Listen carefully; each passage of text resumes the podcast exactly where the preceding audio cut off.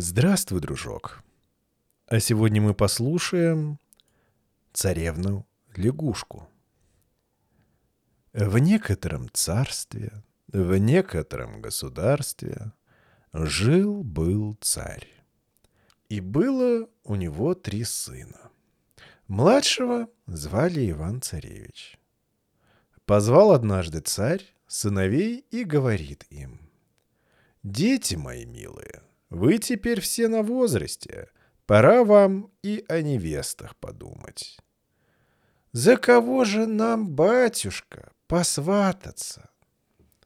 А вы возьмите по стреле, натяните свои тугие луки и пустите стрелы в разные стороны. Где стрела упадет, там и сватайтесь. Вышли братья на широкий отцовский двор, натянули свои тугие луки и выстрелили. Пустил стрелу старший брат. Упала стрела на боярский двор. Подняла ее купеческая дочь. Пустил стрелу средний брат. Полетела стрела к богатому купцу во двор. Подняла ее купеческая дочь. Пустил стрелу Иван-царевич. Полетела его стрела прямо в топкое болото. И подняла ее лягушка-квакушка. Старшие братья как пошли искать свои стрелы, сразу их нашли. Один в боярском тереме, другой на купеческом дворе, а Иван-царевич долго не мог найти свою стрелу. Два дня ходил он по лесам и по горам. А на третий день зашел в топкое болото.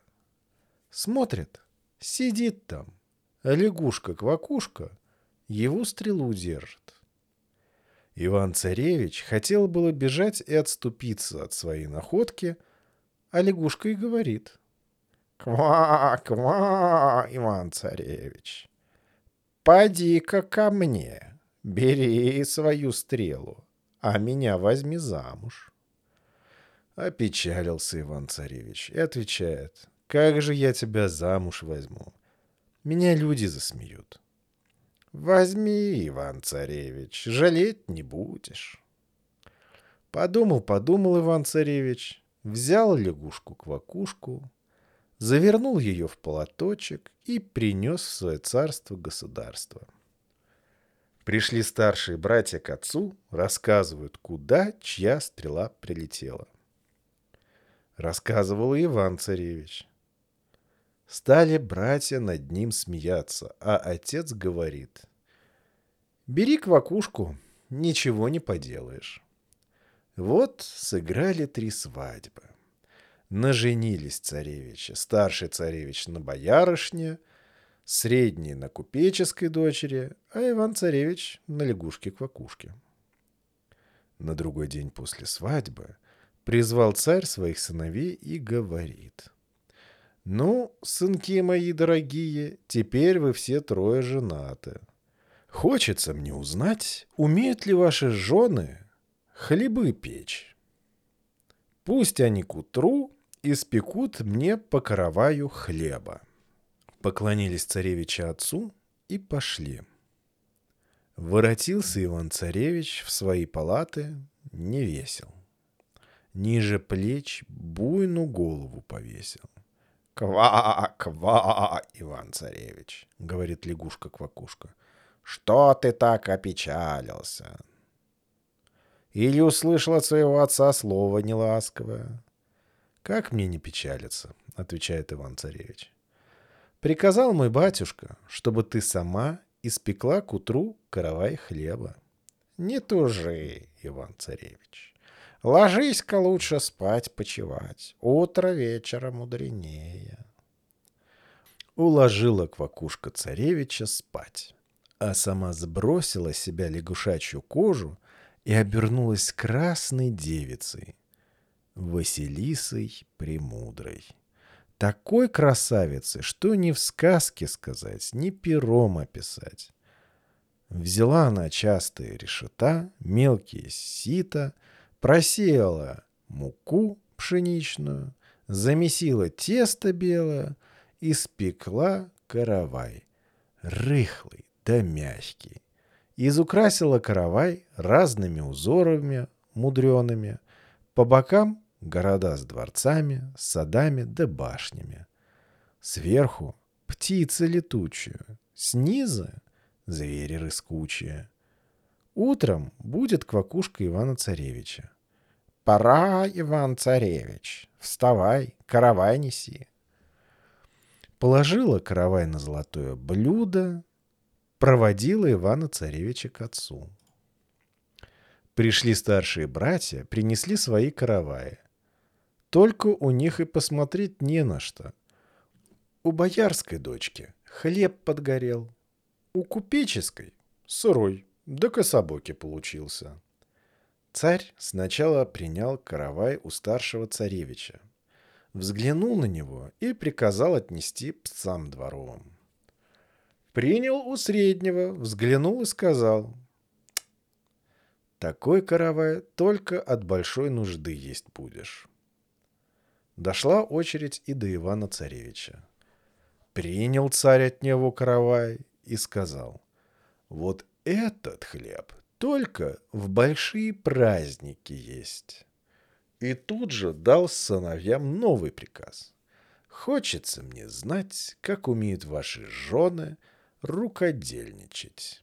Возьмите шелку, золото и серебра, и пусть они своими руками за ночь выткут мне по ковру. Вернули старшие царевичи к своим женам, передали им царский приказ. Стали жены кликать мамушек, нянюшек и красных девушек, чтобы пособили им ткать ковры. Тотчас мамушки, нянюшки да красные девушки собрались и принялись ковры ткать да вышивать. Кто серебром, кто золотом, кто шелком.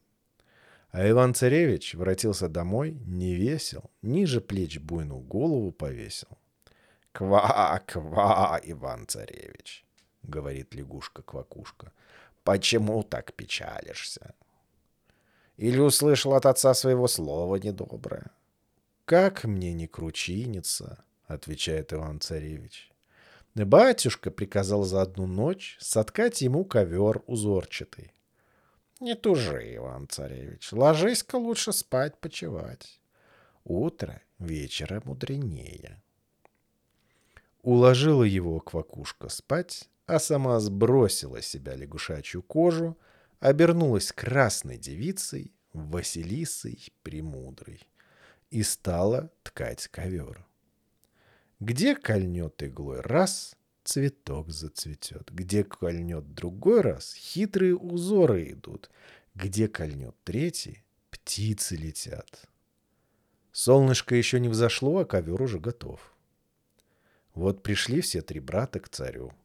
Принесли каждый свой ковер. Царь прежде взял ковер у старшего царевича, посмотрел и молвил. Этим ковром только от дождя лошадей покрывать. Принял от среднего, посмотрел и сказал. Только у ворот его и стелить. Принял от Ивана Царевича. Взглянул и сказал. А вот этот ковер в моей горнице по большим праздникам расстилать. И тут же отдал царь новый приказ, чтобы все три царевича явились к нему на пир со своими женами. Хочет царь посмотреть, который из них лучше пляшет. Отправились царевичи к своим женам. Идет Иван-царевич, печалится, сам думает. «Как я поведу мою квакушку на царский топир?» Пришел он домой, невеселый, спрашивает его квакушка. «Что, опять, Иван-царевич, не весел? Ниже плеч буйную голову повесил. О чем запечалился?» «Как мне не печалиться?» — говорит Иван-царевич. Батюшка приказал, чтобы я тебя завтра к нему на пир привез. Не горю, Иван-царевич. Ложись-ка да поспи. Утро вечера мудренее. На другой день, как пришло время ехать на пир, Квакушка говорит царевичу. «Ну, Иван-царевич, Отправляйся один на царский пир, а я вслед за тобой буду. Как услышишь стук да гром, не пугайся, скажи. Это, видно, моя лягушонка в коробочке едет. Пошел Иван-царевич к царю на пир. Один. А старшие братья явились во дворец со своими женами, разодетыми, разубранными. Стоят, да над Иваном-царевичем посмеиваются. «Что же ты, брат, без жены пришел? Хоть бы в платочке ее принес, дал бы нам всем послушать, как она квакает». Вдруг поднялся стук да гром. Весь дворец затрясся, зашатался. Все гости переполошились, повскакали со своих мест. А Иван-царевич говорит, «Не бойтесь, гости дорогие, это, видно, моя лягушонка в своей коробчонке едет». Подбежали все к окнам и видят, бегут скороходы, скачут гонцы, а вслед за ними едет золоченная карета, тройкой гнедых коней запряжена. Подъехала карета к крыльцу, и вышла из нее Василиса Премудрая. Сама как солнце ясное светится. Все на нее дивятся, любуются, от удивления слова вымолвить не могут. Взяла Василиса Премудрая Ивана-Царевича за руки и повела за столы дубовые, за скатерти узорчатые. Стали гости есть, пить, веселиться. Василиса Премудрая из кубка пьет, не допивает, а остатки себе за левый рукав выливает. Лебедя жареного ест, косточки за правый рукав бросает. Жены старших царевичей увидели это и туда же. Чего не допьют, в рукав льют, чего не доедят, в другой кладут. А к чему, зачем, того и сами не знают. Как встали гости из-за стола, заиграла музыка, начались пляски. Пошла Василиса Премудрая плясать с Иваном Царевичем. Махнула левым рукавом. Стало озеро. Махнула правым. Поплыли по озеру белые лебеди. Царе все гости диву дались. А как перестала она плясать, все исчезло. И озеро, и лебеди пошли плясать жены старших царевичей. Как махнули своими левыми рукавами, всех гостей забрызгали. Как махнули правыми, костями-огрызками осыпали. Самому царю костью чуть глаз не выбили. Рассердился царь и приказал их выгнать вон из горницы.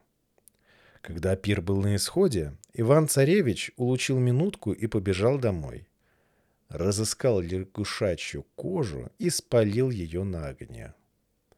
Приехала Василиса Премудрая домой, хватилась, нет лягушачьей кожи. Бросилась она ее искать. Искала-искала. Не нашла и говорит Ивану Царевичу. «Ах, Иван-Царевич, что же ты наделал? Если бы ты еще три дня подождал, я бы вечно твоею была. А теперь прощай. Ищи меня за три девять земель, за три девять морей, в тридесятом царстве, в подсолнечном государстве, у Кощея Бессмертного.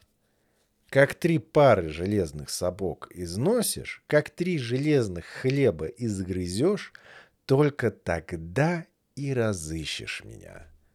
Сказала, обернулась белой лебедью и улетела в окно загоревал Иван-царевич. Снарядился, взял лук до стрелы. Надел железные сапоги, положил в заплечный мешок три железных хлеба и пошел искать жену свою, Василису Премудрую. Долго ли шел, коротко ли, близко ли, далеко ли, скоро сказка сказывается, да не скоро дело делается — Две пары железных сапог износил, два железных хлеба изгрыз. За третий принялся. И повстречался ему тогда старый старик. «Здравствуй, дедушка», — говорит Иван-царевич. «Здравствуй, добрый молодец. Чего ищешь? Куда путь держишь?» Рассказал Иван-царевич старику свое горе.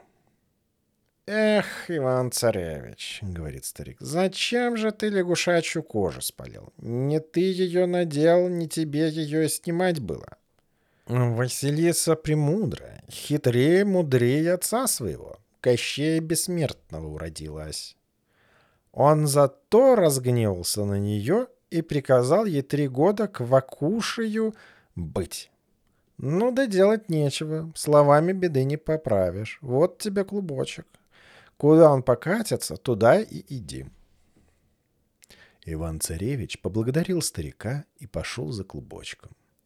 Катится клубочек по высоким горам, катится по темным лесам, катится по зеленым лугам, катится по топким болотам, катится по глухим местам, а Иван-царевич все идет, да идет за ним. Не остановиться на отдых ни на часок. Шел, шел, Шел, шел. Третью пару железных сапог истер. Третий железный хлеб изгрыз. И пришел в дремучий бор. Уху, уху. Попадается ему навстречу медведь. «Дай убью медведя», — думает Иван-царевич, «ведь у меня никакой еды больше нет». Прицелился он, а медведь вдруг и говорит ему человеческим голосом. «Не убивай меня, Иван-царевич. Когда-нибудь я пригожусь тебе». Не тронул Иван-царевич медведя. Пожалел. Пошел дальше. Идет он чистым полем, глядь, а над ним летит большой селезень. Иван-царевич натянул лук. Хотел было пустить в селезня острую стрелу, а селезень говорит ему по-человечески. Не убивай меня, Иван-царевич. Будет время, я тебе пригожусь. Пожалел Иван-царевич селезня, не тронул его, пошел дальше, голодный.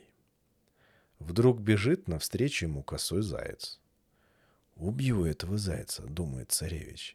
«Очень уж есть хочется». Натянул свой тугой лук, стал целиться. А бац, и заяц говорит ему человеческим голосом. «Не губи меня, Иван-царевич. Будет время, я тебе пригожусь». И его пожалел царевич, пошел дальше. Вышел он к синему морю и видит, на берегу, на желтом песке, лежит щука-рыба. Говорит Иван-царевич, ну сейчас-то я эту щуку съем. Мочи моей больше нет, так есть хочется. «Ах, Иван-царевич!» — молвила щука.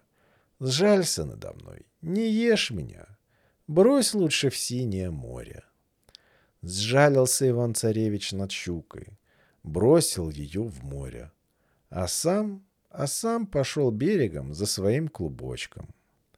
Долго ли, коротко ли, прикатился клубочек в лес, к избушке. Стоит та избушка на курьих ножках, кругом себя поворачивается. Говорит Иван-царевич, «Избушка, избушка, повернись к лесу задом, ко мне передом». Избушка, по его слову, повернулась к лесу задом, а к нему передом. Вошел Иван-царевич в избушку и видит. На печи баба-яга костяная нога. Увидела она царевича и говорит — «Зачем ко мне пожаловал добрый молодец? Волей или неволей?» «Ах, баба-яга, костяная нога, ты бы меня накормила прежде, напоила да в бане выпарила, тогда бы и спрашивала». «И то правда», — отвечает баба-яга. Накормила она Ивана-царевича, напоила, в бане выпарила, а царевич рассказал ей, что он ищет жену свою — Василису Премудрую. «Знаю, знаю», — говорит Баба-Яга. «Она теперь у злодея Кощея Бессмертного. Трудно будет ее достать. Нелегко с Кощеем сладить. Его ни стрелой, ни пулей не убьешь». Потому он никого и не боится. Да есть ли где его смерть? Его смерть — наконец иглы. Та игла — яйце, то яйцо — в утке. А та утка в зайце, тот заяц в кованом ларце, а тот ларец на вершине старого дуба. А дуб тот в дремучем лесу растет. Рассказала баба Яга Ивану-царевичу, как к тому дубу пробраться. Поблагодарил ее царевич и пошел. Долго он по дремучим лесам пробирался. В топях болотных вяз и пришел, наконец-таки, к Кощееву дубу. Стоит тот дуб, вершиной в облака упирается. Корни на сто верст в земле раскинул. Ветками красное солнце закрыл, а на самой его вершине кованый ларец. Смотрит Иван-царевич на дуб и не знает, что ему делать, как ларец достать. Эх, думает, где-то тот медведь, он бы мне помог. Только подумал, а медведь тут как тут. Прибежал и выворотил дуб с корнями. Ларец упал с вершины и разбился на мелкие кусочки. Выскочил из ларца заяц и пустился на утек. «Где-то мой заяц», — думает царевич. Он этого зайца непременно догнал бы. Не успел подумать, а заяц тут как тут. Догнал другого зайца, ухватил и разорвал пополам. Вылетела из того зайца утка и поднялась высоко-высоко в небо. «Где-то мой селезень», — думает царевич. А уж селезень за уткой летит, прямо в голову клюет. Выронила утка яйцо, и упало то яйцо в синее море. Загоревал Иван-царевич, стоит на берегу и говорит, «Где-то моя щука, она достала бы мне яйцо со дна морского». Вдруг подплывает к берегу щука-рыба и держит в зубах яйцо. «Получай, Иван-царевич». Обрадовался царевич, разбил яйцо, достал иглу и отломил у нее кончик. И только отломил, умер Кощей Бессмертный, прахом рассыпался. Пошел Иван-царевич в Кощеевы палаты. Вышла тут к нему Василиса Премудрая и говорит. «Ну, Иван-царевич, сумел ты меня найти. Теперь я весь век твоя буду. Выбрал Иван-царевич лучшего скакуна из Кощеевой конюшни, сел на него с Василисой Премудрой и воротился в свое царство-государство. И стали они жить дружно, в любви и согласии. Спасибо, что дослушали до конца. Новые сказки каждый вторник, четверг и пятницу. До скорых встреч!